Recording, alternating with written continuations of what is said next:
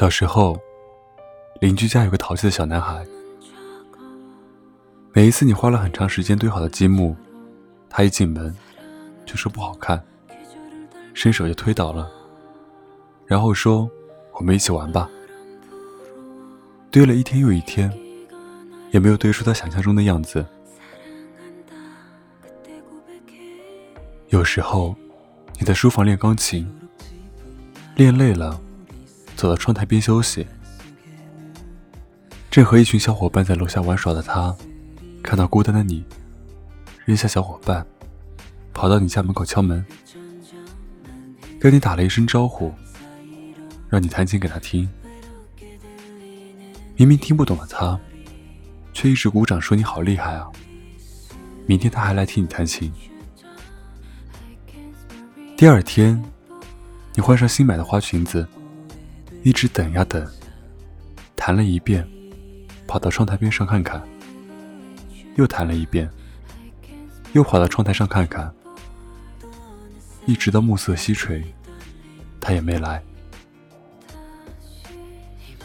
第三天，第四天，第 N 天，你终于等到了他和小伙伴嬉戏的声音。站在窗台边的你。安静的看着他们，却不知道他叫什么名字，而他好像也忘记了与你的约定。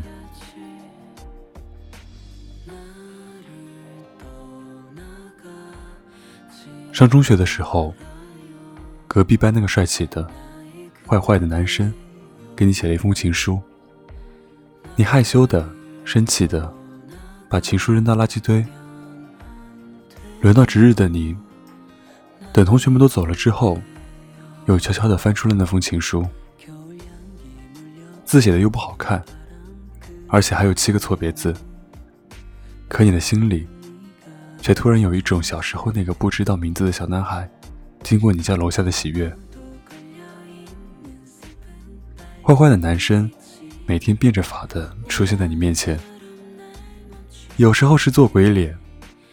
有时候是恶作剧，有时候高兴的欺负班上的女同学，却看着你的座位的方向。你对他说：“不要再来烦你了，不然你会告诉老师的。”坏坏的男生生气的说：“他没有烦你，你就是神经病。”你从没想过真的要告诉老师，可坏坏的男生后来就真的在你的世界安静了。大三那年，同一个寝室的姐妹们都有了男朋友。每次卧谈会的时候，她说：“你知道吗？他跟我表白了。接吻的时候，感觉气都喘不过来。”你会嘲笑他：“接吻不就是互吞口水？想想就觉得好恶心啊。”他说：“你知道吗？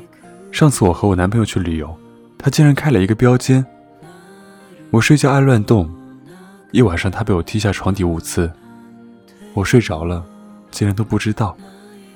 你说，他是不是傻？你在心里嫌弃他，毕业就会分手，没结婚就上床，以后肯定会后悔。大四那年，一个熟悉的学弟向你表白，对他略有好感的你，却拒绝了。你觉得不能因为感情耽误了毕业设计，后来又觉得不能因为感情耽误了找工作。找到工作之后，又开始害怕他还在读书，毕业后不一定留在这个城市。你不想异地恋，他也毕业后，你又觉得你比他大，所以要等你足够优秀，才能配得上他。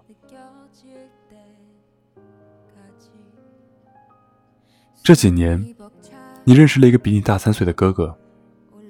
他学识渊博，谈吐优雅，工作稳定，家庭和睦，相貌堂堂。交流了几次之后，觉得挺合适的，他就向你表白了。兴奋的你一夜没睡，认真的翻了他几年的每一条朋友圈。让你印象最深的有两条。一条是九个月前他在半夜三点发的，不能再陪你的夜，请一定要好好照顾自己。另一条是两个月前他在虹桥机场发的，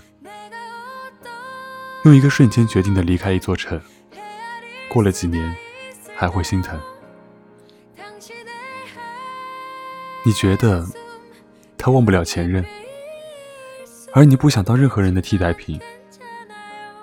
他告诉你，他不是忘不了前任，只是经历了一段刻骨铭心后，如果没有另一个人的出现，哪怕过了再久，新人就是无处安放。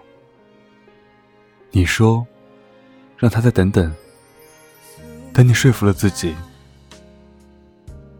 他很认真的说。他会等，只是他不知道能等多久。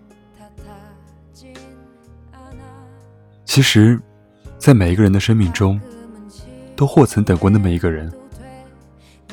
等我们再长大一点，等我们不再为学业烦恼，等我们都上了大学，等我们都找到了工作，等我们都工作稳定，等我们更合适对方一些。等我放下他，或者等你准备好。可是，爱情真的经得起那么多的等待吗？当我说喜欢你的时候，一定是发现了你的优点；当我说爱你的时候，一定是接受得了你的缺点。如果你也一样，那就试着相处吧。我真的不敢确定能等你多久。我更怕上天会不会在等待的这些日子里，安排一个与你我相似的人出场，动摇了我们的决心，凌乱了我们的方向。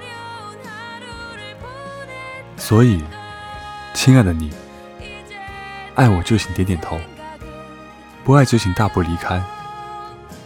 毕竟在尚且平行的世界里，我可能不会等你太久。祝你晚安，我是沉默，欢迎关注我的新浪微博，搜索“沉默”，微信公众号搜索“深夜疗伤室”，每晚八点在荔枝 FM 的直播间与你相遇，我们下期再见，有个好梦，拜拜。